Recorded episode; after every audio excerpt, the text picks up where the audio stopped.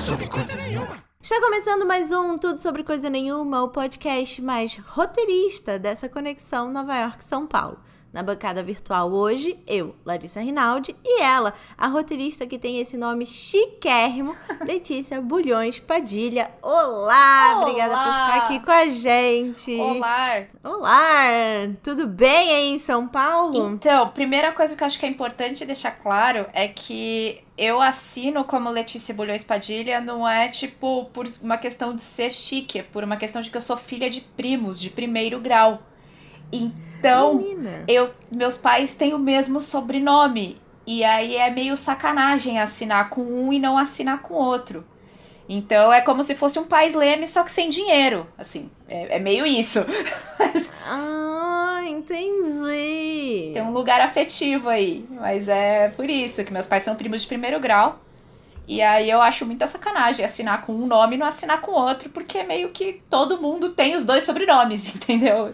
Entendi, tipo, um é que nem na minha família, um é Prieto Rinaldi, outro é Rinaldi Prieto, e aí você tem que assinar com os dois? Ah, não, é que assim, tipo, como meus pais são primos de primeiro grau, meus avós eram irmãos, tá ligado? Caraca.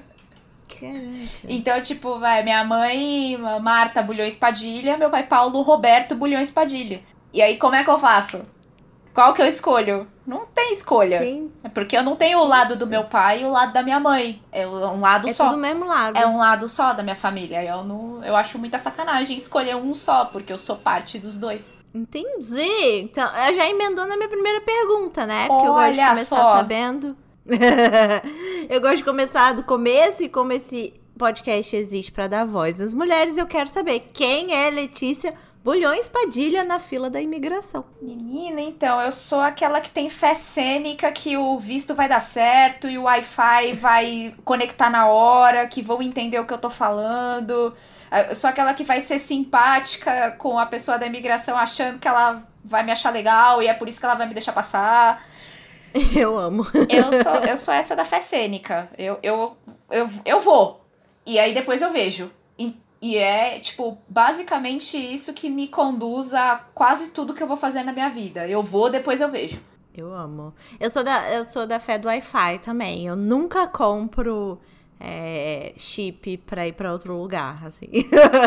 eu vou na fé de que no aeroporto vai funcionar. Apesar de que quando eu fui pra Los Angeles, tipo, eu falo como se fosse, tipo, todos os dias eu tô indo, né? Não, eu só fiz uma viagem internacional de 12 dias que eu fiz muita coisa. Então as pessoas têm certeza que eu morei lá, mas não.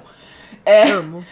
É, eu fui, eu comprei chip e tal, mas quando eu cheguei no aeroporto, assim, a minha única fé era que, tipo, ia ter um Wi-Fi que eu pudesse pedir um Uber, que eu pudesse fazer alguma coisa, que eu pudesse avisar que eu tô viva.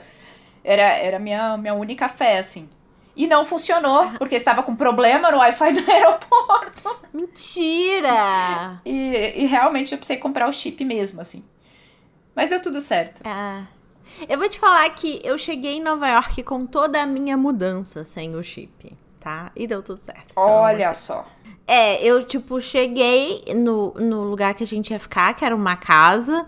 é, e aí tinha que, tipo, desbloquear o cadeado e tal. E daí eu cheguei com um negócio printado, né? Nossa. O Uber eu pedi no aeroporto com Wi-Fi. E muito tempo depois eu saí pra comprar um chip. Então eu fiquei um dia assim. Ninguém sabia se eu tava viva. Nossa. com todas as minhas malas naquela casa. Meu Deus do céu. Não, é. é esse, é mais louca. não, Eu esse sou mais nível de louca. de fé cênica eu não, eu não tenho tanto assim. eu, eu, sou, eu sou mais do planejamento, assim. Então, mas eu tinha os códigos, eu tinha tudo, era só entrar, basicamente. Mas assim, se desse qualquer coisa errada, eu não tinha como ligar pra ninguém. não, eu ia é. ter que então, sair com eu não conto com essa todas possibilidade. as malas. Eu não conto com essa possibilidade nem fudendo. Eu ia sair com todas as malas pelo Dumbo, mas deu tudo certo. Bom, vamos. Vamos a-. Antes de começar a falar de carreira e tudo mais, eu quero que você fale pra gente, pra quem tá ouvindo, sobre os seus trabalhos que estão no ar, que eu sei que dá pra ver, ou que estão online, pra quem quiser assistir. Então, vai. Do que tá O que, que, rolando tá, o que que agora. tá rolando agora? Agora foi, foi ao ar no Comedy Central Brasil, no caso, né? O Autoposto, né? Que é uma série mockumentary, é o primeiro mockumentary, assim, que tem no Brasil. Então é inevitável a comparação com The Office e a gente ama, tá tudo bem. a, gente, a gente super assume que foi isso mesmo. Também no Comedy Central tem a Culpa é da Carlota, que é uma mesa redonda de mulheres stand-uppers falando sobre temas em comum entre as regiões da onde elas vêm. É, Legal. E tem o Tour das Tours, que tá, é um projeto que eu fiz pro Facebook e pro Instagram e a Skoll, que foi um projeto que a gente escreveu uma série para Instagram. E aproveitando todos os recursos da, do, do, do aplicativo, né? Então eu fiz roteiro de stories é, para apresentar personagem, é, todo, aproveitando tudo que tinha do formato, né? É, então esse uhum. foi o trabalho. Foi, foi, o trabalho mais diferentão, assim, que eu fiz. Mas o ponto em comum entre esses três trabalhos é que foram meus primeiros trabalhos de comédia mesmo, que era o que eu queria desde o uhum. começo da minha carreira. Sensacional. Eu, eu fico pensando, né, a gente no começo da carreira vai fazendo o que dá para fazer e nunca dá para fazer o que a gente queria fazer. Você já pensou nisso? Já, porque eu tenho 10 anos de área e faço várias coisas que eu não queria. Até hoje. Que inferno, né? A gente, que, a gente não nasce querendo, assim, fazer um institucional. Não, tá não, mas, mas, meu, vier papinhas Nestlé de novo pra fazer, pra pagar o cartão, tamo aí. é isso. Tô nem vendo. e, e, pagando as contas, não tem problema nenhum se dá tempo de fazer tudo, porque dá tempo de fazer o que você gosta também, é, então. então. A única, a única diferença de quando eu pegava um institucional antigamente, de quando eu pego um institucional hoje, é que eu pago, é que eu cobro uma taxa de insalubridade. Porque eu cobro mais por um institucional de um minuto que eu tenha que bater o texto com a empresa do que, uhum. um, do que uma ficção de cinco minutos. Eu cobro mais no institucional de um minuto, porque tem a taxa de insalubridade. Que você vai lidar com um cliente que ele não entende da área, ele não entende os processos, ele não entende como que as coisas funcionam, eles acham que tratamento, tipo, e revisão é a mesma coisa, quando você vê você tá no 14 tratamento. E, Jesus. Então, assim, eu cobro um valor mais bold mesmo. Uhum. É isso, é taxa de insalubridade. É taxa fígado. Não, tinha que ter um agent, né? Você tinha que ter um agente pra, pra fazer isso pra você. É aquela que tá americanizada é, já, né? Tipo... Que, amiga, que mundo que você tá? Mas é engraçado que às vezes que eu converso com roteirista gringo, roteirista dos Estados Unidos tal, e eu falo as coisas que eu faço, eles ficam meio chocados assim, tipo, mas você tá indo sozinha na Endemol, é isso mesmo? Tipo, você tá indo é. sozinha na com é isso? Que, que tá rolando? É porque aqui é diferente um pouco, é mais divididinho, assim, eu diria. Exatamente. Bom, vamos voltar pra pauta, senão a gente não, não, não volta nunca, né? É, da onde você é que eu quero que você fale para todo mundo, para as pessoas entenderem a sua história também. E por que que você escolheu estudar sociologia na, na faculdade? É, eu sou paulistana, tipo, eu sou mais do que paulista. Adoro. Eu sou paulistana, eu sou da zona norte de São Paulo. Born and raised. Não, mentira. Não, não tão, não tão born, mas mais raised é, no Jassanã. Como assim não tão born? Ah, tá, entendi. Porque Você ia falar do bairro, não é, da cidade. É, porque eu sou, eu sou da Zona Norte, mas eu morei em vários outros bairros até que a gente se fixou aqui no Jassanã. Eu tinha 9 anos e fiquei uhum. desde então. Tenho 31 e tô olhando pro mesmo, pra mesma avenida. pro mesmo lugar. É, eu moro divisa com Guarulhos. Eu tô no limite do bonitinho do Jassanã. Então, tipo, da onde eu tô pra trás, o negócio é meio roots. E tá nesse lugar, ele, ele me traz olhares de como que as coisas funcionam um pouco diferente da maioria das pessoas da nossa área. Né, que é o que a, uhum. a Renata Martins fala, que é o cinema de herdeiro, né? Uhum. Que, total. Que no, não é o meu caso. Todas as entre... A grande parte das entrevistas que eu dou, tipo, começam com você é parente do José Padilha, e aí eu falo que não. Mas tudo bem, né? Tipo, já as pessoas já ficam achando que tem alguma coisa a ver, tem alguma coisa relacionada. E você vê como isso é uma coisa que é arraigada na área, assim, né? Sim, total. E quanto à minha faculdade, eu escolhi fazer ciências sociais porque eu gostava das matérias, mas eu não via uma um futuro realmente profissional na área enquanto socióloga, apesar de no meu último ano da faculdade eu ter sido pesquisadora, tipo, mesmo assim, júnior, eu ter começado um pouco na área. Eu estagiei num projeto de incentivo à leitura em presídio. Uhum. E, mas antes disso, eu tudo que eu trabalhei foi para pagar a faculdade. É, só para pagar a faculdade. Então eu fui atendente de telemarketing, eu fui recepcionista, eu fui vendedora. Várias coisas que a gente pode dizer que é, co é conhecido como um subemprego, vamos colocar assim, Uhum. pra pagar Uhum. a faculdade, que era porque eu gostava das matérias. Mas é porque, além disso, era a opção que eu tinha fazer uma faculdade que eu gostava das matérias, porque eu queria fazer rádio e TV, mas eu não tinha dinheiro pra pagar. E eu não tinha passado na USP, Uhum. eu não tinha passado na Unesp, eu não. Era. E o que tinha me sobrado Uhum. eram as universidades, as faculdades pagas. E das faculdades pagas, o que eu podia fazer era uma faculdade que eu gostasse das matérias, porque no, eu não tinha na época um pau e duzentos para pagar para fazer rádio TV, para fazer cinema, para fazer. Então era meio que o que me sobrou assim. Mas foi uma foi uma escolha tipo, foi uma cagada acertada assim, no final das contas.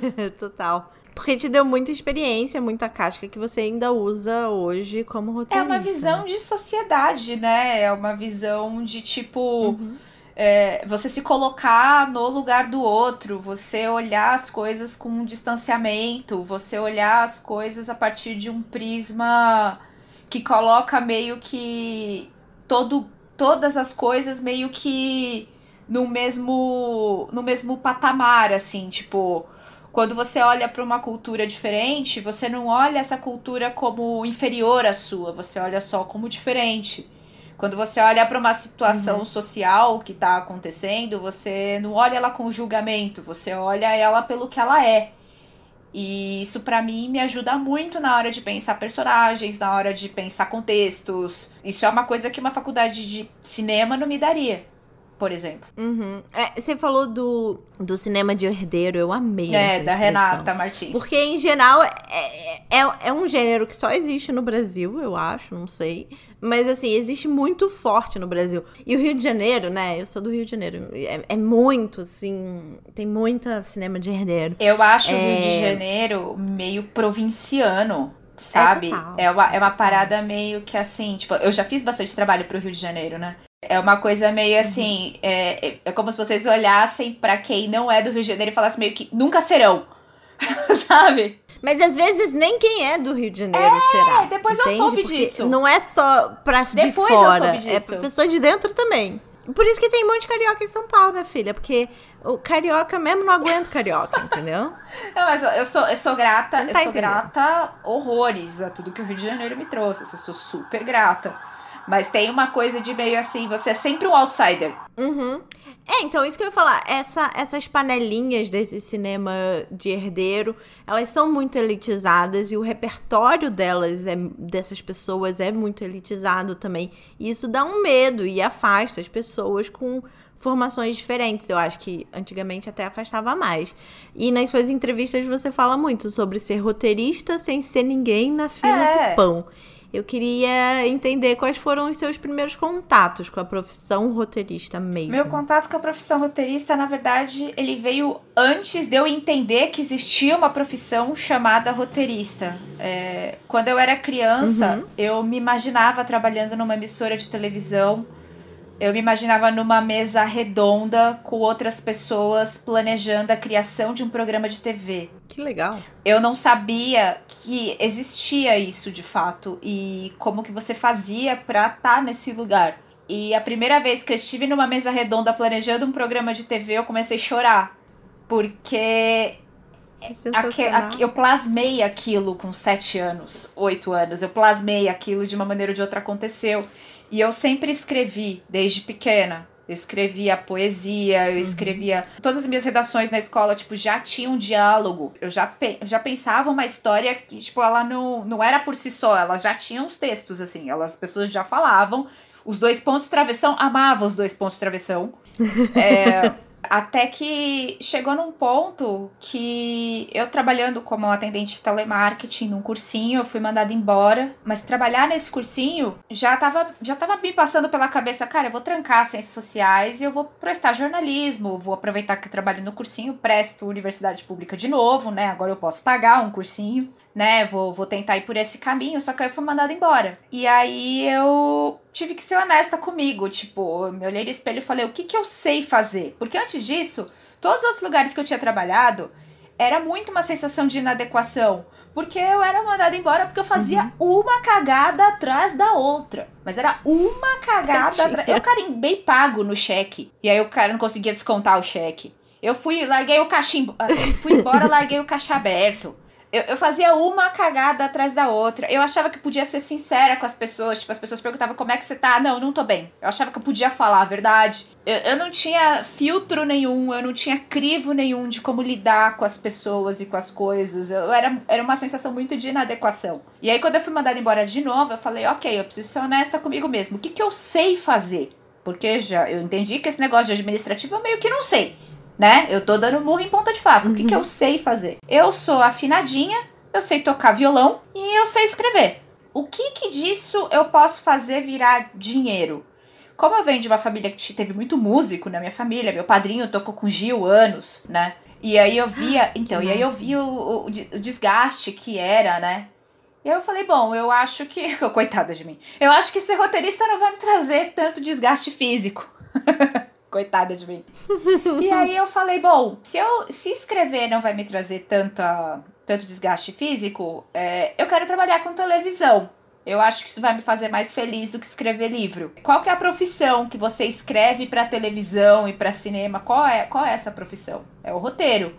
Ah, então bacana. Quando eu uhum. via no final dos programas o roteirista, na verdade, então quem que era essa pessoa? Essa pessoa era quem escrevia o programa. Então tem um monte de uhum. gente que escrevia os programas escreve programas que eu acho mó legal. Deixa eu procurar essas pessoas no Google. E aí eu comecei a pesquisar essas pessoas no Google, comecei a pesquisar cursos que tinham a ver com isso de roteiro. Peguei o meu fundo de garantia do cursinho e investi num curso de roteiro que hoje para mim me serviria muito mais do que na época que eu fiz. Tipo, falar de cinema no ar pra mim, foda-se, né? Eu, uhum. eu tinha acabado de descobrir que a pessoa que escrevia programa de televisão era o roteirista. Então você imagina para uhum. mim falar do western. Foda-se, uhum. western. Uhum. Mas ali eu descobri que eu poderia fazer network. E nesse curso que eu fiz, que foi em 2010, tinha muito publicitário querendo virar roteirista. E aí eu comecei a uhum. fazer amizade com publicitário, comecei a fazer amizade com os professores do curso, comecei a levantar, tipo, quem que fazia o quê. E nessas foi quando eu comecei meu primeiro trabalho na área não remunerado, que eu comecei a produzir um canal de YouTube para pessoas que trabalhavam na produtora do CQC na época, que era o programa que eu mais amava na vida.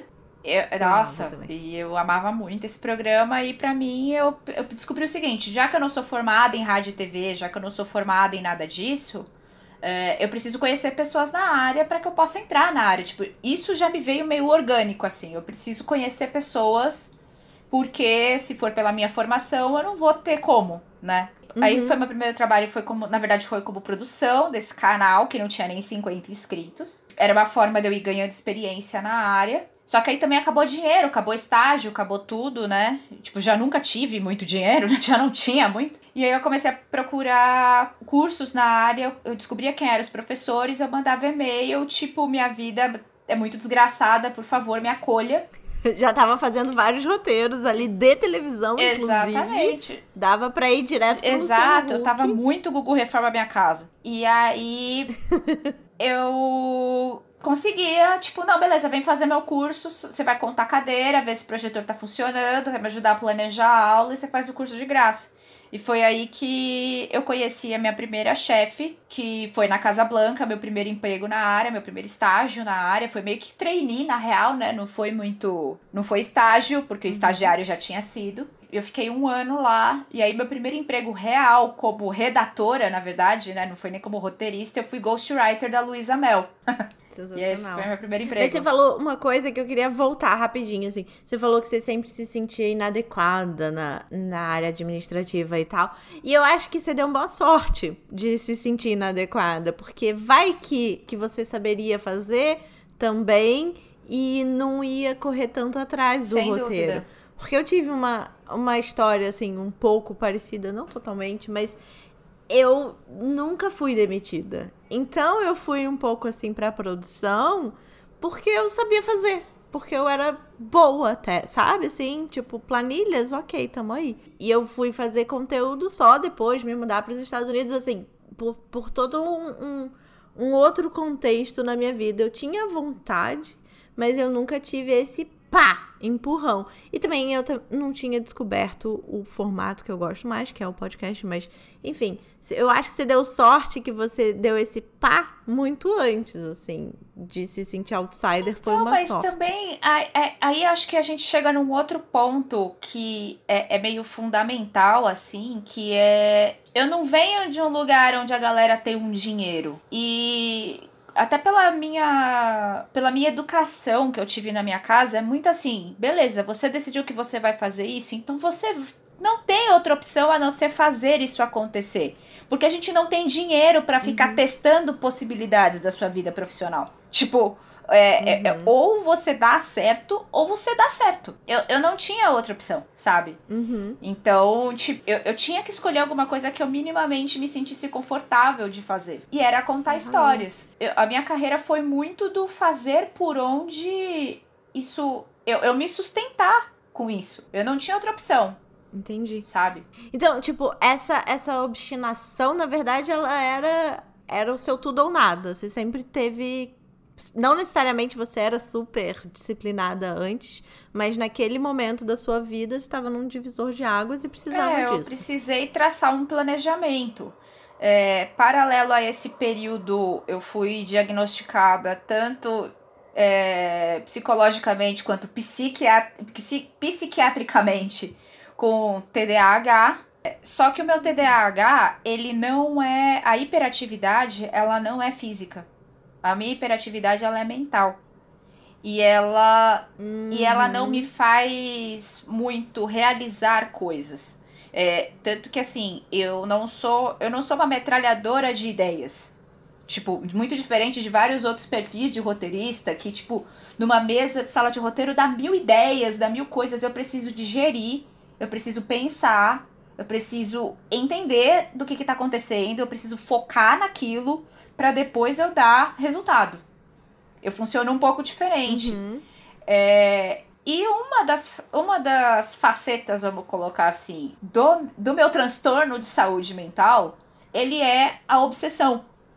Eu tenho questões obsessivas, só que essas questões obsessivas, elas são tipo. Ela, ela, elas são meio que parte de um quadro clínico, sabe? É, aí o que, que eu aprendi a fazer? novo- Eu aprendi a fazer isso virar a meu favor. Eu aprendi a tornar isso, como diz o meu psiquiatra, funcional na minha vida. Então, a minha Uhum. obsessão, na verdade, ela não era necessária. Ela era em virar roteirista, né? Eu queria muito ser chamada de roteirista. A partir do momento que eu tinha essa obsessão, eu tive que traçar um planejamento de como fazer isso acontecer.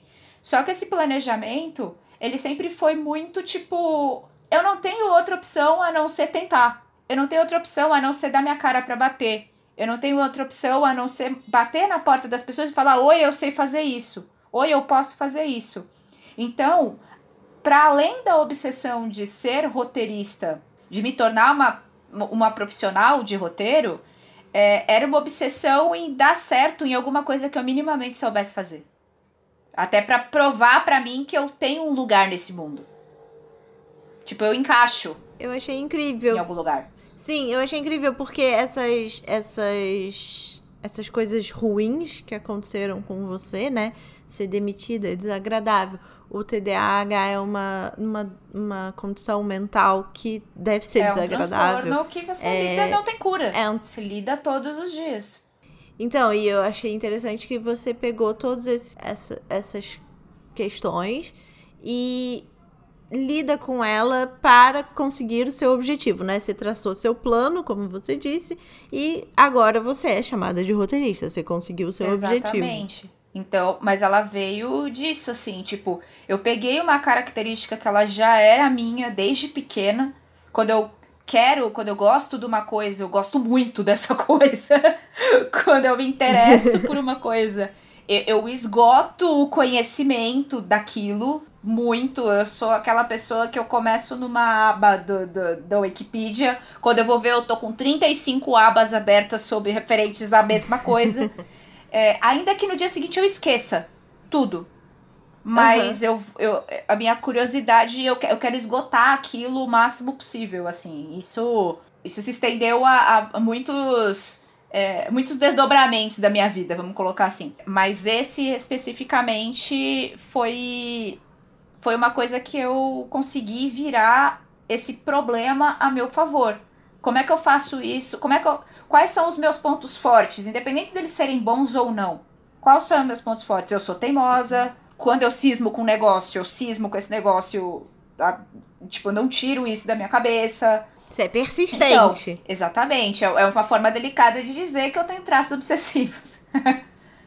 Mas assim, eu sou persistente. Não, mas persistência é muito necessária. Carreira criativa precisa um pouco dessa, dessa obsessão, dessa, dessa persistência, porque senão, se você acha que não tá bom, mas se você não quer é, aprimorar também, você vai entregar um produto bosta. Então, mas aí é que tá, as Enfim. coisas também oscilam muito. É, independente de você ter a condição que eu tenho de saúde mental, independente disso, é difícil porque às vezes é, você passa por altos e baixos muito grandes. Tipo, às vezes você termina um negócio que você acha que, tipo, você olha e fala, isso aqui tá foda.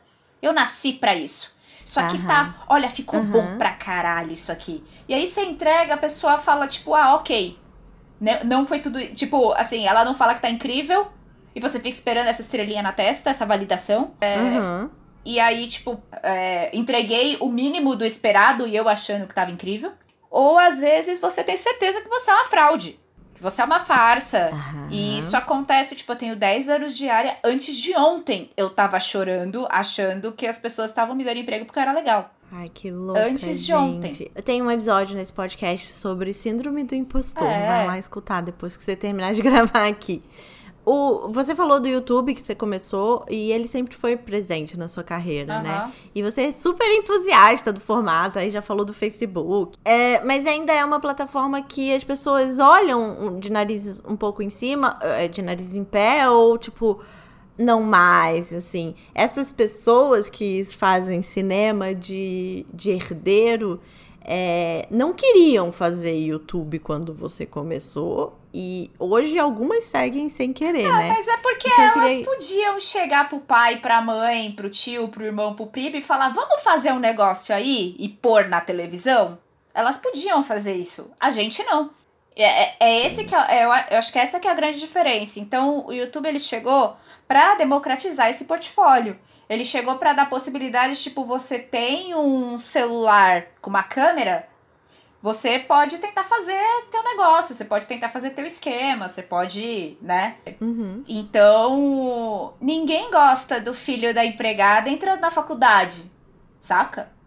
Uhum. É, o próprio uhum. nosso ministro da economia, né, falando que empregada tá indo pra Disney. Só que quando ela tá falando, de, quando ele tá falando da empregada, ele não tá falando da necessariamente empregada, ele tá falando da gente. Uhum, ele tá tá falando da, da classe média. Então, é, é, você não quer ver. É, tipo, você sempre teve um lugar de conforto, né? E aí, de repente, você vê esse lugar invadido. É aquilo que eles falam, o aeroporto tá virando rodoviária. rodoviária. Eu acho que é essa a síndrome, sabe? E a mesma coisa aconteceu com a chegada da Netflix. Que você vê o tanto de uhum. gente formada em cinema querendo dirigir série. E é isso. Uhum. Então, tipo, é, a tecnologia, ela chega, né? Nesse ponto, eu concordo muito com o Jenkins, né? Que fala da, da era da convergência. As novas tecnologias, elas chegam para remediar coisas que as tecnologias anteriores não podiam oferecer, né? Uhum. E eu acho que o, o YouTube, ele tem essa proposta, sim, da democratização, é, apesar de que hoje o YouTube ele tá muito diferente de quando eu comecei, então tem a, a questão dos conteúdos family friendly. Hoje você tem uma, uma publicidade mais forte em cima é, do conteúdo, do que vai ser monetizado, do que não vai. Mas independente de qualquer coisa, você pode pôr o seu conteúdo lá. Se ele vai ser monetizado ou não, são outros 500, mas você pode pôr o seu conteúdo lá, desde que não seja tipo um assassinato, desde que não seja uhum. pedofilia, uhum. desde que não seja tipo crime.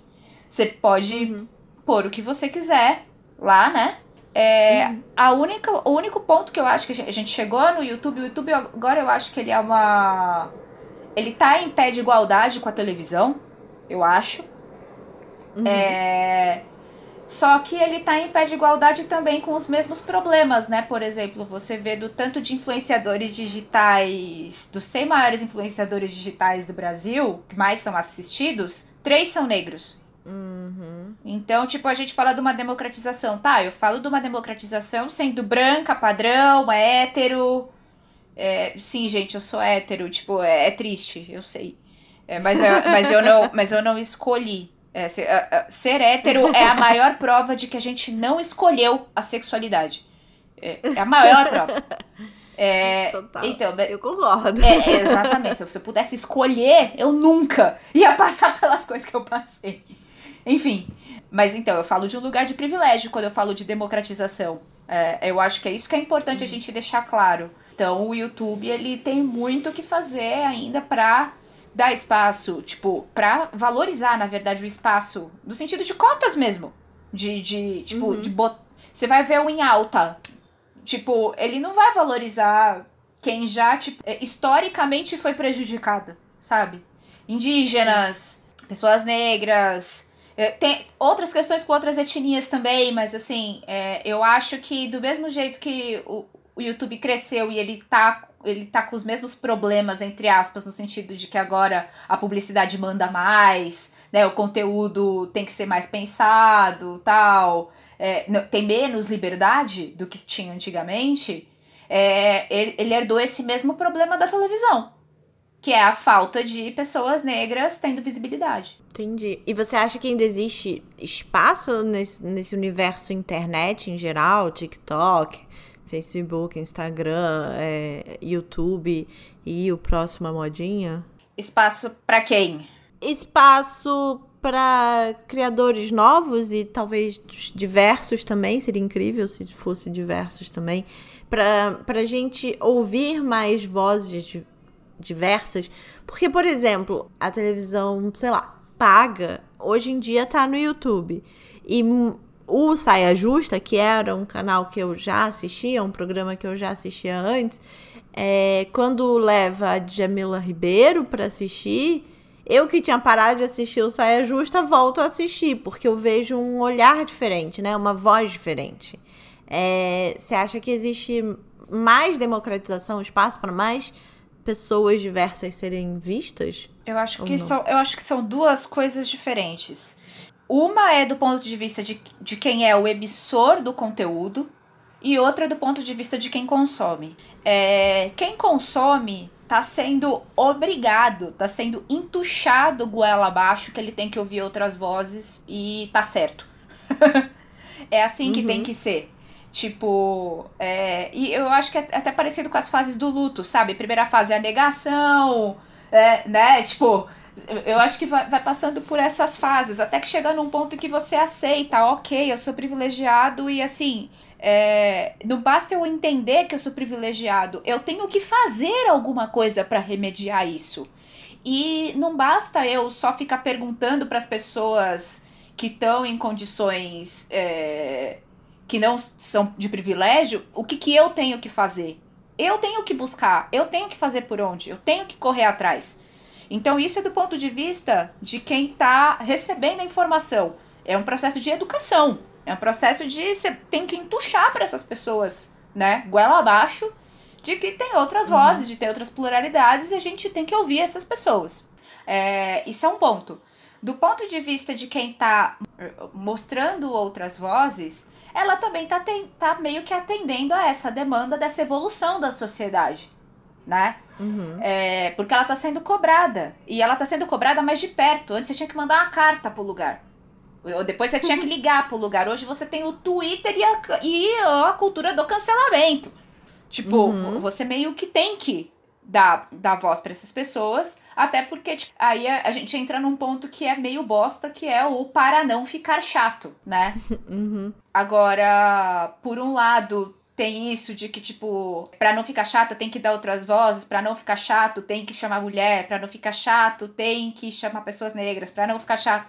Por um lado tem isso, por outro lado é, é um pequeno passo para uma remediação, eu acredito, das pessoas começarem a ver mais pessoas negras, ver mais mulheres em posições de liderança. Qual que é o meu lugar normalmente da sala de roteiro? Eu não sou a, a chefe, eu não sou a uhum. showrunner, eu não sou a dona da série. Mas eu também não sou, tipo, a júnior. Eu sou a do meio do caminho. Uhum. Então, normalmente, quando eu chego no lugar, as, as coisas já estão meio estabelecidas. E aí, dentro do meu lugar de fala, dentro do meu lugar de privilégio, eu tento fazer o máximo possível para que a coisa não descambe para um lado que não é para descambar. Né? Eu brigo o máximo que eu posso. Existem estruturas que são mais fortes do que eu. Mas eu deito Sim. a cabeça no travesseiro tranquila de que eu tô fazendo o máximo possível dentro do meu. do espaço que eu tenho.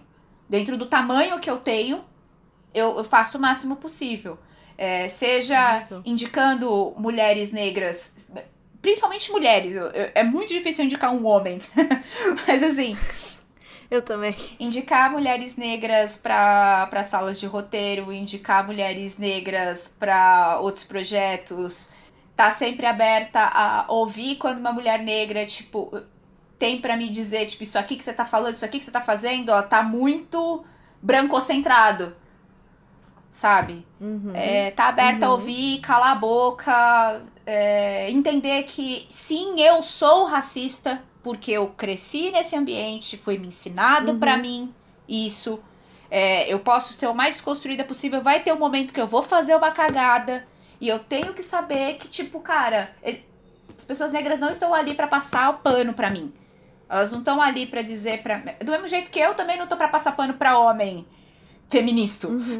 Sabe? Uhum. Cê, é, é, entender esse lugar e entender que é, eu tenho obrigação de reparar isso o máximo possível dentro dos espaços que eu tiver. somos todos, né? Você falou uma coisa muito interessante que é muito possível. Alô, Google, fica a dica. Fazer cotas, né, nesse sentido de dar mais visibilidade, é você colocar ali naqueles vídeos indicados uh, do Felipe Neto, não sei, de algum influencer negro, né? Porque o, o algoritmo, ele é modificado todo momento. É, essa, vou dizer assim, a tecnologia já existe, só não fazem porque não querem. Uma coisa legal que tá rolando é todo final de semana o, o Felipe Neto tá cedendo o Instagram dele pro Yuri Marçal fazer uhum. conteúdo, fazer o que ele quiser. É, isso é legal. Vários influencers fizeram isso, né? Depois é, da. Do Black Lives do Black, Matter. No, do Blackout Tuesday. Ah, tá. Ex foi exatamente depois do Blackout Tuesday. Eles abriram. Porque abriu-se essa discussão também sobre não basta só tirar, é, botar uma foto preta. Enfim, a gente super desviou da sua carreira, mas é importante, eu também acho super importante falar sobre não, isso. Não, é que isso é parte, na verdade, da minha construção enquanto roteirista, justamente porque eu sou. Meu, não foi fácil para mim. E eu tenho certeza uhum. que para pessoas que não estiveram, tipo, vai, eu ainda estudei numa escola particular até o terceiro colegial. Depois eu fui meio. Foi meio que assim, meus pais foram o que eles puderam dar, sabe? Minha mãe deixava o salário uhum. dela inteiro na escola. E era um negócio assim, tipo, não paga escola pra você ficar arrumando confusão com os outros, não paga escola pra você ficar tendo que fazer reforço, você tem que perguntar lá, sabe?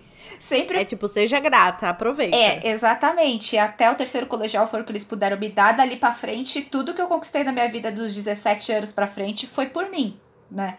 É, eu imagino quem, tipo, pô, não tem nem carteira para estudar, sabe? No, isso no, do ponto de vista não de, necessariamente de pessoas negras, mas de pessoas que tiveram uma condição de vida bem menos privilégio que eu que eu chego num lugar onde eu tenho a mesma escolaridade que uma pessoa negra e é, eu sou escolhida por ser padrãozinho e a outra pessoa não. Sabe? Às vezes ela é até mais uhum. qualificada que eu, sabe? Uhum. É, então, foi foda pra mim. Então, eu imagino que para outras pessoas com menos privilégio que eu vai ser muito mais foda ainda. O que eu puder lutar, o que eu puder batalhar pra para que a nossa área não seja tão difícil o acesso, seja tão da panela, seja tão uhum. complicado, uhum. o máximo que eu puder fazer para passar os caminhos que eu fiz é quase que uma coisa, tipo, é uma militância a mim enquanto roteirista. Então, tipo, isso é parte uhum. da minha, da minha profissão também. Capacitação é parte da minha profissão. Você sabe que esse é o grande objetivo desse episódio e de todas as entrevistas que eu tenho feito no podcast, né? É falar sobre a, a trajetória das carreiras das mulheres, exatamente porque para inspirar outras mulheres, né? Para inspirar outras pessoas que acham que não podem nem sonhar com alguma coisa, sei lá. Nossa, você quer um exemplo muito pequeno, mas que me vem à cabeça assim, tipo, muito claro? Depois da entrevista uhum. que eu uhum. dei pra Krishna, teve cerca de 50 pessoas que me procuraram entre Facebook, Instagram e LinkedIn. Mais ou menos que umas legal. 50. Foi, tipo, foi muita gente mesmo. E eu fui, conforme eu fui tendo tempo, eu sentava e respondia, tipo, individualmente, assim. Uhum. Respondia a real oficial, assim. Eu acho que eu não quero ser a pessoa que não me deu atenção quando eu tava no começo de carreira. Mas uhum. tem uma questão de gênero muito interessante. As mulheres quase assim, eu posso dizer que todas as mulheres chegaram para mim, cara, então eu tenho muita dificuldade de me assumir roteirista porque eu não acho que eu pertenço. Você não sabe cobrar. Exatamente. Clássico. Tipo, eu sinto muita vergonha de dizer que eu sou roteirista. Foi inspirador o que você falou porque, tipo, me deu uma luz no fim do túnel. É, coisas desse tipo, assim, as meninas, sabe? E todas elas que marca, que perguntaram para mim, a gente pode marcar um call? A gente pode marcar. Super marquei super atendi, super marquei, sem problema nenhum, assim. Os caras, é numa certeza que eles chegam. Tipo, é, você falou tudo, né? Você só não passou seus contatos. Nesse grau. Mas você não era obrigado. Como assim, gente? Por... É, é, impressionante mesmo, né? O jeito que eles já assumem que é de direito deles. É, e eu. Não, outra que foi maravilhosa. Eu tenho um projeto aqui, ele é muito bom, você vai gostar muito. É, mano, ok, se você vai apresentar um projeto para alguém, é lógico que você acha que ele é bom. Mas, tipo, uhum. calma. Ele é muito bom uhum. e é, eu acho complicado esse mercado porque tem, tem uns seis meses que eu tô tentando vender ele, tentando marcar um, e não tô conseguindo. E assim, é porque na verdade eu tenho outra profissão, sabe? Eu acho que a minha ideia é, é, é eu, é, ela já é boa por si só, assim, sabe? Aham, uhum, aham. Uhum. E assim. vai ganhar milhões, né? Só que assim, cara, eu tenho 10 anos de área, eu tô começando a me entender enquanto autora, roteirista, agora. Depois Sim. de 10 anos de hora bunda. Adoro. E aí a, os caras têm seis meses que ele tá tentando emplacar um projeto que é genial, né? É genial o projeto dele e ninguém dá moral, sabe? Uhum. E assim, é isso. Os caras, eles têm certeza que eles são incríveis e estão já pedindo meus contatos e estão já pedindo, tipo... Enquanto as meninas, Entendi. elas estão no lugar ah, eles de, tipo... querem que você dê o, contato dos caras que você tem. Tipo assim. É, pra ele vender o projeto dele incrível. Ah, entendi.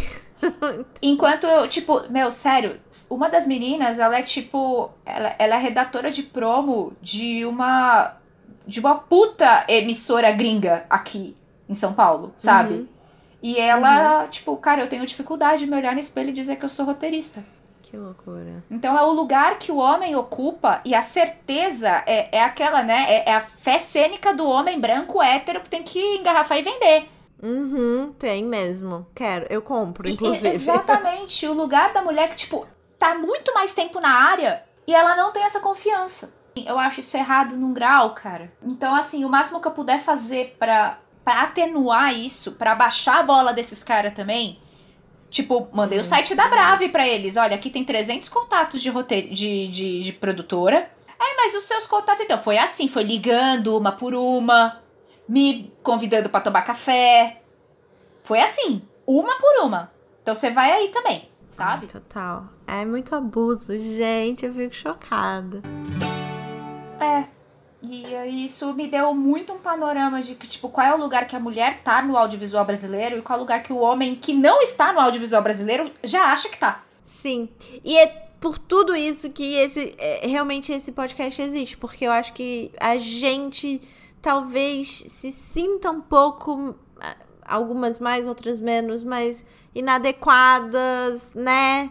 Nesse lugar que já é ocupado, que já tem muita panelinha, que tem esses homens que já se acham o ah, último meu. biscoito do pacote. Mas é mesmo na própria panelinha, mesmo na própria panelinha, porque assim, eu conheço as pessoas da panelinha, mas eu não sou da panelinha porque eu não estudei com eles. Eu não moro onde hum. eles moram. Hum. Eu não fiz faculdade onde eles fizeram. Eu não tenho o mesmo círculo de amizades né? São pessoas com quem eu trabalho, com quem eu tenho um bom relacionamento, até porque eu tenho, para mim, assim, são pouquíssimas as pessoas no meu ambiente de trabalho que elas realmente são minhas amigas.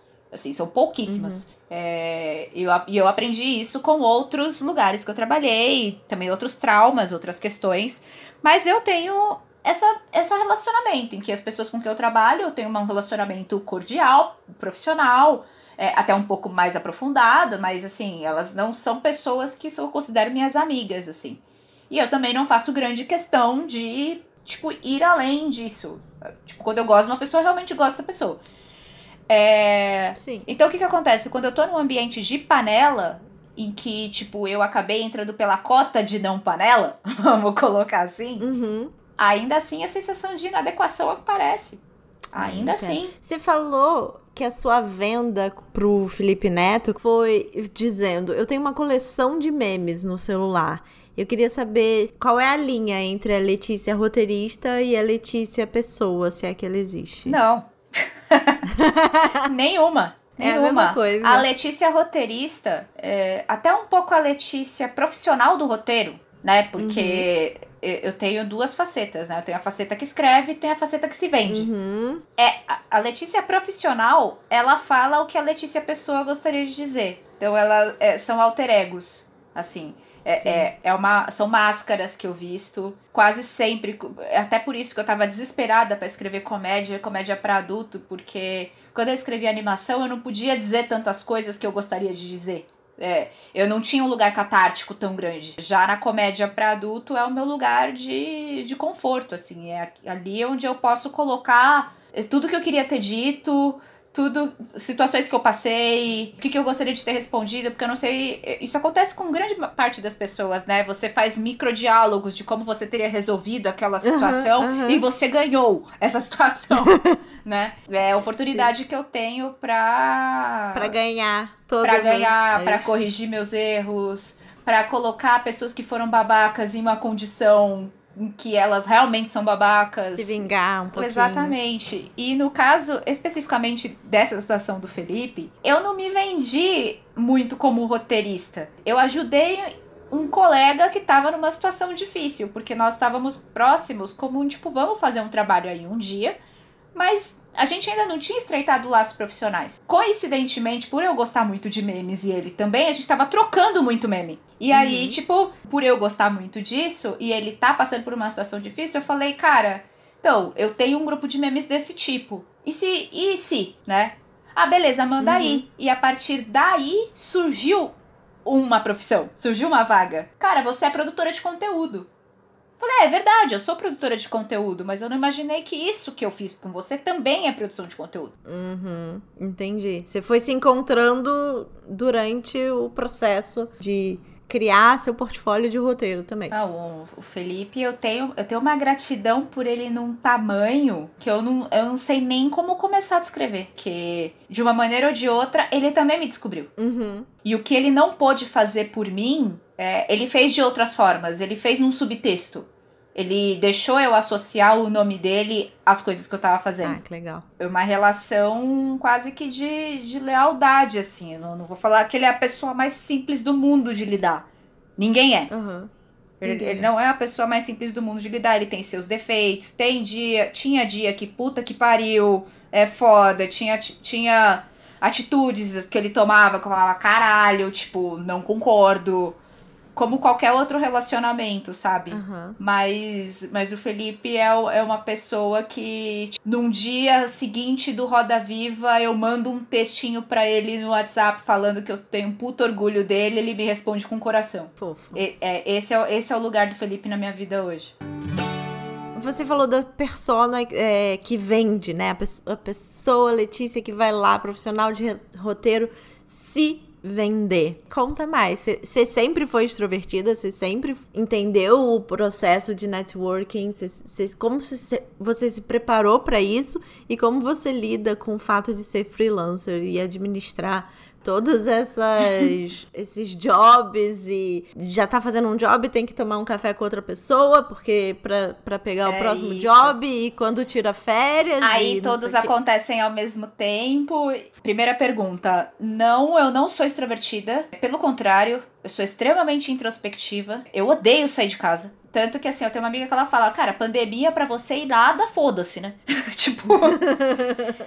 Melhorou sua vida, inclusive, Exatamente. você não pode. Pessoas que realmente sabem da minha vida e sabem das minhas coisas, eu conto nos dedos. São muito uhum. poucas as pessoas que eu deixo entrar dentro de mim, inclusive literalmente falando. É... Fair enough. Inclusive, biblicamente falando. Não, eu nunca fui. E, inclusive, assim, na escola, eu nunca fui eu não era a engraçadona da sala de aula. Também não era a CDF da sala de aula. Quer dizer, até uma sexta série, mais ou menos, eu era. Da sétima pra frente eu comecei a beijar na boca, minha vida deu uma descambada. é, Todos nós. Exatamente. Aí eu comecei a vir nota baixa. É isso, assim, eu nunca fui uma pessoa de muitos amigos. Eu nunca fui uma pessoa que fiz questão de ter muitos amigos. Só que passou a ser uma questão de sobrevivência o network, porque eu não ia ter outra forma de entrar na área e fazer o que eu realmente queria fazer, porque eu não tinha condição de fazer a faculdade. E paralelo a isso, eu tive outros processos na minha vida que me ajudaram muito na construção dessa persona, que foi o teatro. Eu consegui uma bolsa uhum. no teatro, o teatro que tinha no tempo da escola.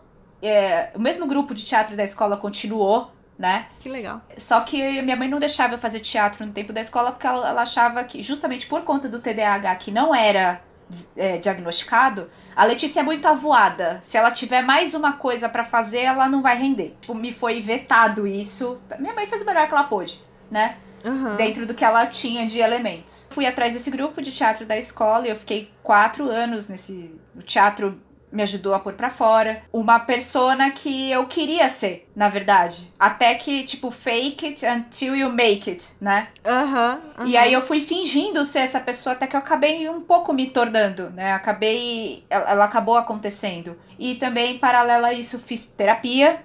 Né, eu pude pagar por uma terapia, que foi quando eu pude ter os diagnósticos, eu pude ter acesso a quem eu era de verdade e lidar com isso da forma mais menos traumática possível, né, para todo uhum. mundo. E outra coisa também foi ter trabalhado quatro anos fixa no estúdio de animação, porque eu era muito séria no meu período da, da adolescência, eu queria muito provar um ponto de que eu era uma pessoa séria, de que eu era uma pessoa adulta. Eu sempre fui meio maísa, assim, eh, uhum. das, nos meus relacionamentos e na minha forma de lidar com as coisas. Então, tipo, era.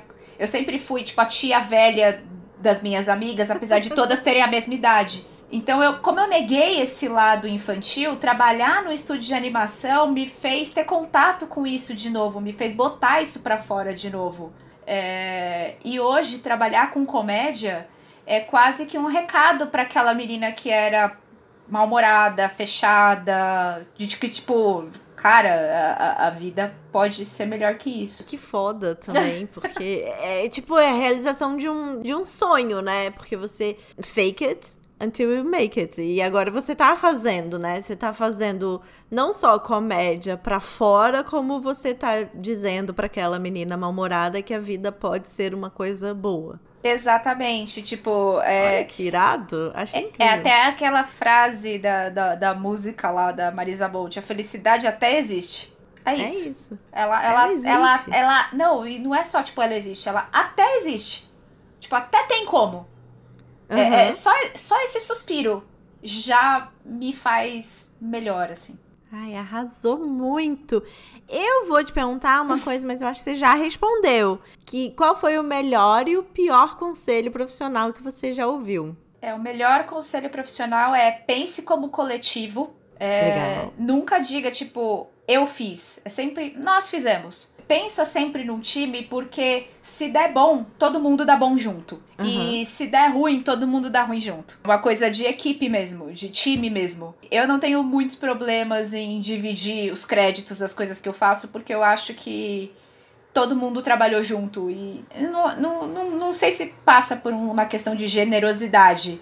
Passa por uma coisa de que, tipo, cara, todo mundo participou, então a gente fez. É, Uhum. tem- hoje, depois de 10 anos de área, eu tenho um pouco mais de filtro, né? Eu consigo assumir mais as coisas, tipo, eu fiz para as coisas ruins e para as coisas boas. Eu, eu consigo ter, ter maior filtro, né? Mas foi fundamental para o meu início de carreira para pensar, para aprender a pensar num todo, para aprender a pensar como eu sou peça de uma engrenagem de um todo e esse todo precisa de mim para funcionar, assim como eu também preciso da parte do outro, sabe? Uhum. Pensar quase como uma coisa, um sistema simbiótico.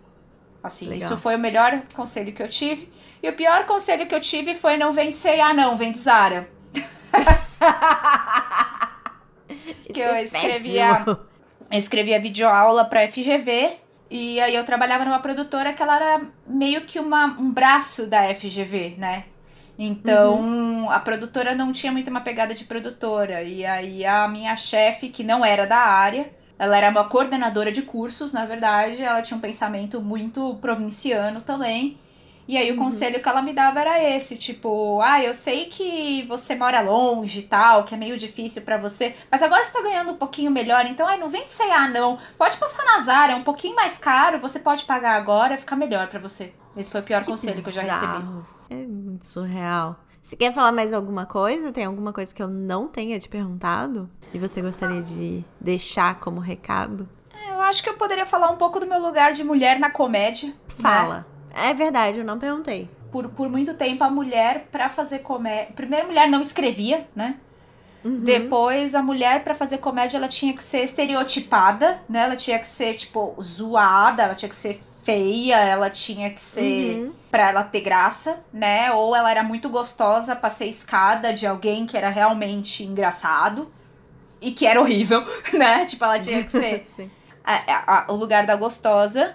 E hoje eu trabalho num programa que ele é 100% feminino, não só no elenco, como na sala de roteiro, como na direção, como na chefia. É, é- é, o, o programa ele é feito por mulheres de fora a fora, que é o A Culpa é da Carlota. Que máximo. É muito louco você estar nesse lugar e você ver que isso gera um estranhamento nas pessoas. Ver que isso gera um estranhamento, tipo, inclusive de quem recebe, do ponto de vista de quem recebe o conteúdo, né? Tipo, a mulher não tem que estar fazendo comédia, a mulher tem que estar lavando louça. É um Uhum. papo um pouco por esse caminho, assim. E o quanto nós, mulheres, tipo, a gente estuda pra fazer isso, pra fazer o melhor possível, e faz curso, e se empenha. E o cara, ele já nasce naturalmente engraçado, porque ele não tem amarras da sociedade. O homem pode ser engraçado. Filho da puta. A mulher não. A gente Uhum. é senta de perna aberta, é, não pode rir alto, não pode falar palavrão, não pode isso. A gente, a gente não pode muitas coisas. Chegar nesse lugar de, de poder fazer graça com isso, eu acho que é uma puta de uma conquista. E é uma coisa de todos os dias. Eu, eu não vejo quando só tem homem, sabe? Eu não, eu não paro pra assistir. Porque não dá mais. A gente assistiu isso a vida inteira. A gente fez um, um episódio só sobre comédia. O episódio 56. Eu e a Mila a gente fez. E, cara, a gente falou muito sobre isso. Sobre o estereótipo da mulher. Ou da mulher gostosa, né? A gente lembrou do Cacete Planeta. Lembrou de... é, O primeiro programa- Nossa. O então, exatamente, o primeiro programa feito por mulher, é, feito para mulheres fazerem comédia, foi escrito pela galera do Caceta. Que eram garotas Ah, é. do programa. Tipo, ainda assim era uma associação com Aham. puta. E hoje em dia, mulheres da sala de comédia, se você não é da Globo, né? Que as coisas elas Uhum. estão ainda um pouco mais é, azeitadas do ponto de vista de autorias, né? É, você entra como cota. E normalmente, quando eu sou chamada pra reunião, essas coisas, eu já chego meio quebrando o gelo. Tipo, não, gente, tudo bem, eu já entendi que eu tô pela cota. Vamos atalhar. Eu já quebro o gelo pra. É, porque tava ficando meio chato pra nossa equipe. É, eu sei que tava ficando meio chato, eu já entendi que eu vou cobrir esse papel. Eu deixo meio entender, assim, tipo, essas perguntas que vocês estão me fazendo nessa entrevista, vocês faziam, fariam pra um cara? É, Parece que você, sendo mulher na comédia, você tem que se provar mais, assim. Em qualquer lugar, né? Então é, Em é, em, é, é em qualquer lugar, exatamente. Mas ainda que a gente esteja entrando por cota, Uhum. É, já é bom a gente poder ter a possibilidade de fazer um barulho, entendeu? E ser o advogado do diabo do rolê. Não, mas é muito foda também que você já chega quebrando esse, esse gelo, porque isso já te dá uma liberdade lá na frente, né? É, de poder é falar mais. É, porque se você, se você chega, ah, eu entrei por cota, assim, meio quietinha, acanhadinha, não sei o quê. Brother, qualquer coisa que você falar, você vai ser Gongada. calada. É. Silenciada, gongada. Exato. E se você já entra no, com o pé na porta, daí a galera vai ter que te escutar. E se não escutarem, eles vão saber que tá feio pra caralho. Porque eles não só estão pagando uma mulher, como eles estão pagando uma mulher e não estão usando absolutamente nenhuma das ideias que ela tá dando. Exatamente, só pra ser figurante. Foda. Então, tipo, só pra ser figuração. Então, assim, é, é, é, é foda, assim. Eu, eu me sinto bem mais desafiada e coagida estando numa sala de comédia com homens do que na sala do Carlota, sem dúvida. Uhum. Apesar não, de assim, é os caras serem os mais legais possíveis, os caras serem super gente boa, apesar deles fazerem o melhor que eles podem dentro da estrutura patriarcal que eles cresceram, léguas eu me sinto mais confortável na sala do Carlota. Até de falar, cara, nessa reunião eu não rendi e eu não tô me sentindo bem. E as meninas mas, falarem, cara, tá tudo bem. Não, mas você, pessoa, é foda demais. Eu não conhecia essa sua faceta. Ah, você não fala por aí. Se a gente tivesse, né, ao vivo, eu estaria te dando um abraço, te colocando num pedestal, pedindo aplausos, porque essa atitude é, um, é, é o que leva a gente pra frente, né? E você falar isso, compartilhar isso, é o que ajuda a gente a seguir também. Ai, é uma coisa que eu já fiz bastante também na minha, depois que eu fui me descobrindo enquanto roteirista de comédia, né? É, quando vem alguma coisa que é inadequada para mim, eu pego uhum. essa eu pego essa situação e eu elevo ela num grau que até a pessoa que falou acha muito pesado. Uhum. E, e, aí eu, te, eu deixo essa pessoa mais desconfortável do que eu fiquei. Sensacional. Dá um exemplo, tem? Tem, tem. Eu tenho um, ia ter uma Rio to See, e aí uhum. um cara falou pra mim assim que eu conheço bastante gente, né? Ah, o bom é que cada dia a Letícia vai ficar na casa de um namorado no Rio de Janeiro, né? Eu falei What? exatamente, inclusive eu vou marcar com todos no mesmo ambiente para ver se a gente faz um surubão. Inclusive, a, ideia, a ideia é exatamente essa. A gente nunca consegue dar match, né? A ideia é Eu pensei isso. Inclusive, eu nem, o, o Rio de Janeiro, na verdade, ele é um é seu grande Tinder. É, na verdade ele é só uma desculpa. Eu tô indo, na verdade, para fazer esse grande match, que vai ser esse bucaque que vai rolar. Sabe? Tipo, e aí a, o, o, cara, tipo, ele arregalou o olho, assim. O cara, no caso, era um, um chefe meu. Ele arregalou o olho, assim, pra mim, tipo... Eu, é, então. Nossa, a Letícia não... A Letícia não tem filtro, né? Falei, é, então. É, não tenho. Tenho não. Paga suas contas, amiga, não tenha. é, uma, é uma defesa, né? É uma luta diária, né? É uma luta diária. Mas era é isso que eu precisava falar, do lugar, lugar da mulher na comédia, assim. E das pessoas respeitarem isso, não, não achar que isso é um... Eu, eu, tô, eu tô te dando um livre acesso pra nada, assim. Eu vou botar palmas ao fundo. Eu só não te dou um pedestal porque, no caso, eu não tenho o cenário da Xuxa ainda mas a gente vai chegar lá. Não, mas aí sabe o que, que você vai me dar? Você vai me dar um aconchego no celular quando eu for para Nova York. Tá bom. É, tá é isso, já, já estou me convidando. Eu amo. eu amo. Tá convidada. Ai, muito obrigada. Agora eu me sinto mais confortável. Então eu tava achando que você só ia dar aquela risadinha constrangedora, tipo, nossa. não, zero. Se você não tem filtros, eu também não tenho limites, meu amor. Quanto mais Muito melhor. Bom. Eu gosto de gente, eu gosto de falar, eu gosto de mulheres fodas que não têm vergonha de serem quem são. Vamos pros quadros? Vamos pros quadros. Tem na Netflix? Tem na Netflix é o quadro que a gente dá uma dica que pode ou não ter na Netflix. O que, que você vai indicar? É, primeiro é da Amazon. Fair enough. Que é o, o Marvelous Mrs. Maisel. Amo. Essa foi a série que me tirou do armário, na verdade, para mim mesma, enquanto roteirista de comédia. Porque sempre que eu falava que eu era roteirista de comédia, eu sentia um, um, um incômodozinho dentro de mim, apesar de eu falar com toda a fé cênica que o teatro me deu. Uhum. É, dentro de mim eu falava, será que eu sou mesmo? Né? Eu tô, eu tô falando isso mesmo? Sabe? Uhum. E essa série me ajudou a, a botar para fora isso. Mas para além disso, eu acho que é uma, é uma série que fala de superação. E eu gosto, eu gosto muito de, de ver de ver essas coisas acontecendo, até porque, tipo, toda entrevista de emprego que eu vou fazer, eu tenho que tomar muito cuidado para não parecer uma história de superação do Luciano Huck. Uhum. É, mas ela foi, né? Ela meio que foi. A personagem da, da manager, da personagem principal, que é a, a Suzy. A, a Suzy, adoro. Eu acho que ela é uma das, das melhores personagens, tipo, da história da televisão mundial. Sim, eu Uau. acho ela eu acho ela genial em, em, muitos níveis, em camadas, em profundidade. Enfim, é, essa série eu, eu fiquei tão apaixonada que eu virei a pastora de igreja. Da, tipo, ah, sabe? Tipo, ah, você já ouviu a palavra de Jesus? Você já ouviu a palavra da Mrs. Maisel? eu virei essa pessoa. De tanto que eu me apaixonei por ela. Eu amei a série também. E a outra tá na Netflix que é Eba. One Day at a Time. Amo é uma, também. É uma sitcom. Eu amo sitcoms, né? Eu, eu fui para Los Angeles para assistir o The Big Bang Theory na plateia. De tanto que eu sou apaixonada por, por sitcom. Eu fui duas vezes. E quando eu falei. Mesmo episódio, eu... não, né? Não, dois episódios diferentes. E aí, quando eu falei pro cara que era o animador de plateia, que eu era roteirista, ele me botou, tipo, lá na frente, assim, pra ver os caras trabalhando. Foi muito foda. Que legal. É... Então, eu sou apaixonado por essa dinâmica meio teatro, assim, eu acho muito legal. E eu acho que o One Day at a Time, ela é uma série que ela consegue ir do farsa. Ela trabalha a questão da farsa, da comédia, né? Que é a coisa do pra fora né? Que é muito. Uhum. Eu, eu, gosto muito da coisa do ser para fora.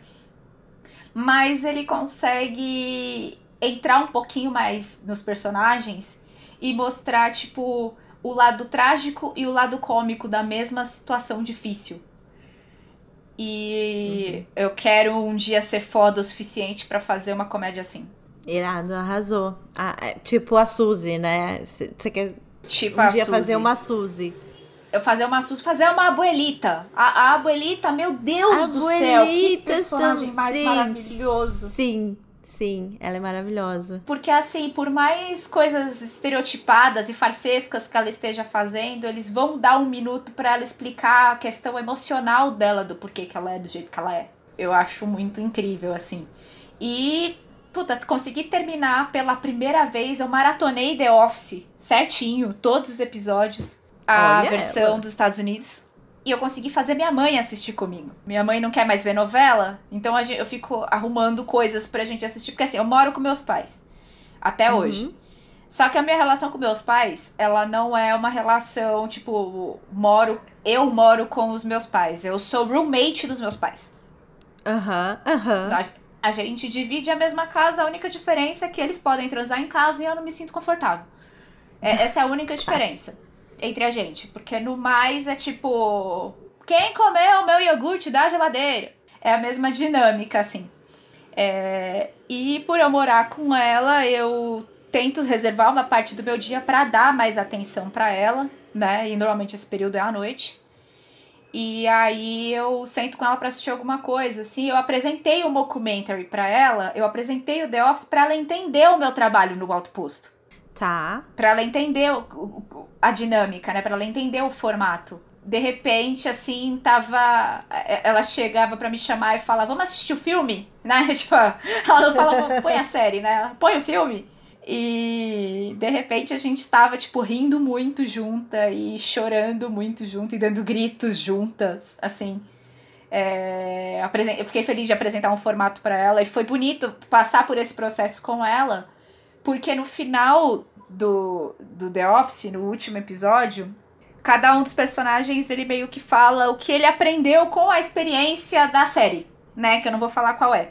O que uhum. cada um dos personagens aprendeu, né? Por se tratar de ser uma série que se passa numa empresa de papel que tá fechando, num período em que ninguém mais tá usando papel, e ser uma dinâmica de escritório como qualquer outra, é, uma das personagens vai e fala: é a beleza das coisas simples. É, uhum. é, é, isso que eu, que eu aprendi, tipo, The Beauty of the Ordinary Things. Uhum. E isso mexeu muito comigo e com ela, justamente porque é a beleza das coisas simples, de você estar tá sentada com a sua mãe assistindo uma televisão. E essa série, ao mesmo tempo que ela trata de tantas coisas nonsense, todos uhum. os episódios falavam da beleza das coisas simples. É, então eu acho que é, é uma série que ela, apesar dela subir um pouco mais o tom na questão nonsense, ela também entra um pouco mais na questão da profundidade dos personagens. Isso é uma coisa que eu quero muito aprender a fazer. Isso é uma coisa muito difícil de fazer, principalmente na comédia, para você, que é o que você tava falando de One Day at a Time e Marvelous Mrs. Maisel, que para você, pra você perder o tom e entrar no caricatura é muito fácil, né? Uhum. Na comédia. Exatamente. Enfim, nossa, a gente pode ser best de, de séries, porque eu também amo Mrs. Maisel, One Day at a Time. Eu tô vendo de novo pela, sei lá quantas vezes eu já vi, Gilmore Girls, que é a minha série de... Sabe a série de dormir, assim, que você não precisa escolher nada? Ah, é, dos, vejo... é da, dos criadores, né, do Marvelous. É, é da... Da Amy, Sher Amy Sherman. Exato. Você nunca... Você não viu? Não, mas já me ah, então falaram então... pra ver. Muitas Veja, vezes. é maravilhoso. É, cara, é assim, é o meu. Vou sair do mundo e lembrar que existe uma bolha cor-de-rosa onde tudo é muito legal. Incrível. Assim, e tem toda essa complexidade, tem os personagens são profundos, tem muitas camadas e você torce, você quer que dê coisas certo e aí as coisas andam pelos caminhos que a vida é maior do que a gente, né? Do que as nossas escolhas. E quando um roteirista consegue colocar isso num personagem tão bem, é incrível. E todos Fora os personagens. Que, assim, fora que assim, até pelo que eu te contei, né, mas da minha adolescência tal, né, é muito difícil hoje eu conseguir dar uma gargalhada do fundo da minha alma que seja muito verdadeira. Mas não, mas não passa por esse lugar elitista, filho da puta, de tipo, ai, poucas coisas me fazem rir, porque eu sou muito cheio de referências, eu sou muito cult. Eu, nossa, eu quero que essas pessoas morram. Não, uhum. tipo, não passa por esse lugar. Passa por um lugar de eu tenho dificuldade para rir. E então, são três séries que conseguiram me fazer tirar uma risada que há muito tempo eu não dava. Ah, arrasou, arrasou muito. Exaltando as manas! Exaltando as manas! É o quadro que a gente exalta, uma mulher incrível, pode ser mais de uma, que faz a diferença na sua vida. Quem você vai exaltar hoje? Cara, eu vou exaltar a minha mamãe. Oh. Porque a minha mãe, ela é filha de militar, né? E uhum. ela cresceu numa dinâmica de repressão dos sentimentos muito grande. É, a minha mãe, ela tem muita dificuldade de se abrir para as pessoas, de abrir os sentimentos dela, né? Ela, ela foi criada de uma forma muito fechada, assim. E uhum. a minha mãe, ela é, era assistente financeira, assistente administrativa, financeiro de empresa, né? Trabalhando das 8 às 5, de terninho, né? De saltinho, pega o metrô, uhum. trabalhando das 8 às 6. E aí, de repente, tem eu na vida dela. O que ela fez para lidar com a demanda de ter eu na vida dela, eu acho que foi heróico. Então, o que ela tinha de repertório de vida, que ela tinha uhum. de demanda. É, é, não tô falando que ela acertou todas as vezes. Ninguém ela, acerta. Ela, ela, ela, errou muito. Mas assim, uhum. ela errou tentando muito acertar, sabe? Uhum. E ter, ter uma filha com transtorno de déficit de atenção, uma filha que não se encaixa nos lugares, uma filha artista, uma filha escritora. Um, é... Isso, tipo, ainda, ainda que eu sou, sou hétero, né? Tipo, mas assim, eu, eu sou totalmente fora da curva do que, tipo, ah, vai prestar direito, vai trabalhar no escritório de advocacia pra trabalhar das 8 às 5, de terninho. E a minha mãe, até por ter tido essa criação que ela teve, ela me ensinou muito desde muito pequena. Você tem que assumir as consequências dos seus atos. Se você não vai dar conta, tipo, não entra num negócio que você não vai dar conta. Não envolva as pessoas nas tuas escolhas As pessoas não têm nada a ver com isso. E, e, apesar da minha mãe nunca. Agora ela tá tendo lampejos mais é, feministas, né? Uhum. É, mas a minha mãe ela me ensinou a ser, femi ser feminista sem ser. Sabe? Não dependa de homem nenhum. E, tipo, to todas essas coisas foram, foram parte da, da, minha, da minha construção, assim, né? Então, ela, ela é uma pessoa que eu exalto muito, essa mana. Até porque hoje eu tenho uma relação com ela de que ela é praticamente minha irmã, né? E apesar de eu não ter citado muito meu pai nessa live, é, o meu pai, nesse ponto, ele já é mais parecido comigo. Meu pai é artista, meu pai é desenhista, meu pai é músico, meu pai toca baixo. Eu, eu cresci com esse referencial também. Então, a minha mãe, entendo eu e meu pai para lidar com essa demanda de arte, ela sendo tão padrãozinha, né? Uhum e lidar com a gente todos os dias, eu acho que ela é, é um 7 a 1 todo dia, assim, ela é um, ela é um, é um leão por dia. Então eu, eu exalto demais essa coragem dela de todos os dias lidar com ter artistas dentro de casa. Nossa, arrasou muito. Qual é seu signo? Eu preciso te perguntar peixes. isso. Peixes. Ah, eu sou peixes ascendente. Eu sou peixes ascendente leão e lua em virgem. Uau, uau, que diferente.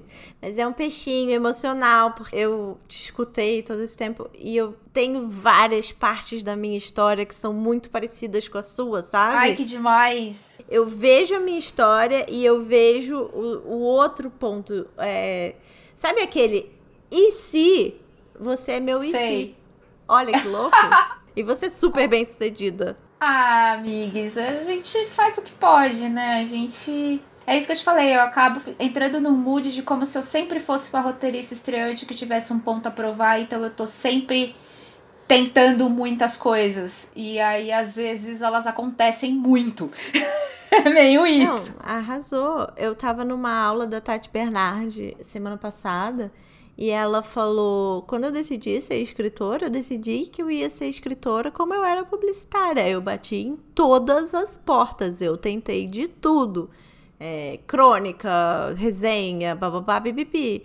E é isso que tem que ser mesmo. Muito obrigada. Eu vou te exaltar, porque eu amei a entrevista, eu amei a sua história e, e eu amei que você é tão aberta para falar de todas essas esses lados, esse passado, esses traumas e mesmo assim não soar programa do Luciano Huck. Obrigada por essa, porque eu ia ficar um pouco triste. Sabe por que que eu falo? É, apesar de eu ter falado para você que é difícil entrar em mim, por que, que essas partes eu tô abrindo mais? Uhum. Porque eu quero que outras pessoas que tenham esse mesmo problema olhem para essa situação e falem, cara, é possível.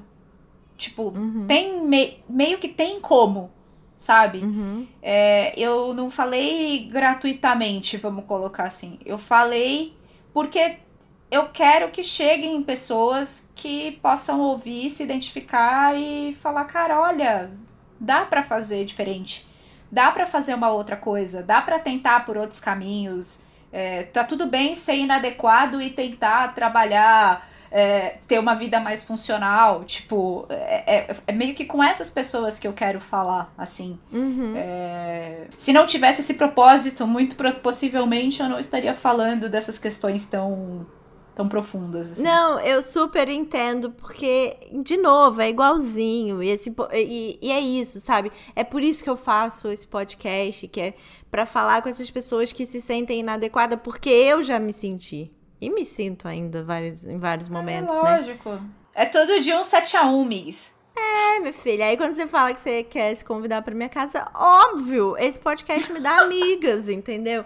Porque uma pessoa que tem uma história tão parecida com a minha, não é possível que vai dar errado. Não, até pela circunstância que a gente se conheceu na Rio 2C, né? Tomando coco. Sim! Trocando cartão, aleatoriamente. Eu tinha acabado de dar cartão pro Celso Portioli. Eu nem vi o Celso Portioli. E eu tava muito nervosa e muito tímida. E você, tipo, super falando comigo como se eu fosse alguém na noite. E eu, tipo, ai, gente, ela vai se decepcionar tanto não, quando ela é descobrir que, tá, que, eu não sou amiga. ninguém. amiga, mas aí é que tá. É, você podia não ser ninguém nesse sentido, mas você era alguém. As pessoas têm é que parar de, parar de não ver as pessoas por trás de cargos. São pessoas. Mas sabe, sabe? A, a, o que eu fiz na minha última conferência que eu fui, que eu fui aqui de podcast, eu fui em Los Angeles. É, eu não me botei pressão. Aí o que que aconteceu? As pessoas chegaram em mim Porque elas são assim. E eu não fiquei me cobrando, sabe? E aí, uhum. quando elas vieram falar comigo, provavelmente eu já falei com muito mais naturalidade do que quando eu falei com você, porque eu tava me botando uma pressão de tipo, ai, tem que ser legal, tem que ser profissional, tem que ser isso, tem que ser aquilo, e tomando água de coco, entendeu? Difícil. E tomando, e tomando água de coco. Mas assim, a sua gente... cênica foi ótima. Obrigada. Nem senti nada disso. Tá vendo? É porque eu, eu seguro no look. E ali eu tava no mood leão também. É, arrasou seu mood leão. Porque quando eu tô escrevendo, eu sou o mood peixes. Quando uhum. eu tô me apresentando, eu sou o mood leão. Quando eu tô organizando as minhas coisas para fazer ser viável o meu trabalho, eu sou virgem. Arrasou. Arrasou. Muito. Felicidade até existe. Obrigada, foi incrível. A gente tá tricotando já. Me liga, já. sem ser pra gravar podcast. Então, beijo, beleza, amor. Meu obrigada. Amor, um beijo, fica bem, se cuide. Beijo pra esposa. Obrigada. E muito obrigada beijo. pela oportunidade de ser entrevistada, me senti na Veja. Olha que chique! Obrigada por falar isso, porque eu me senti muito chique agora. Elevou oh, meu podcast beijo. a outro patamar, assim. Não que a Veja seja um bom patamar, mas já é um patamar onde ele não tá, entendeu? sim, sim, mas são perguntas perguntas que eu tive que pensar legal, pra responder. Legal. Gostei. Sobre coisa nenhuma.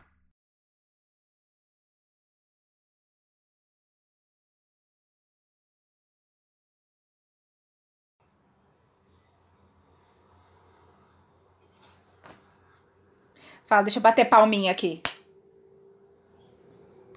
Pra fechar, né? Então, beleza, amigos. Ah, a claquete a gente bate aqui então, ó.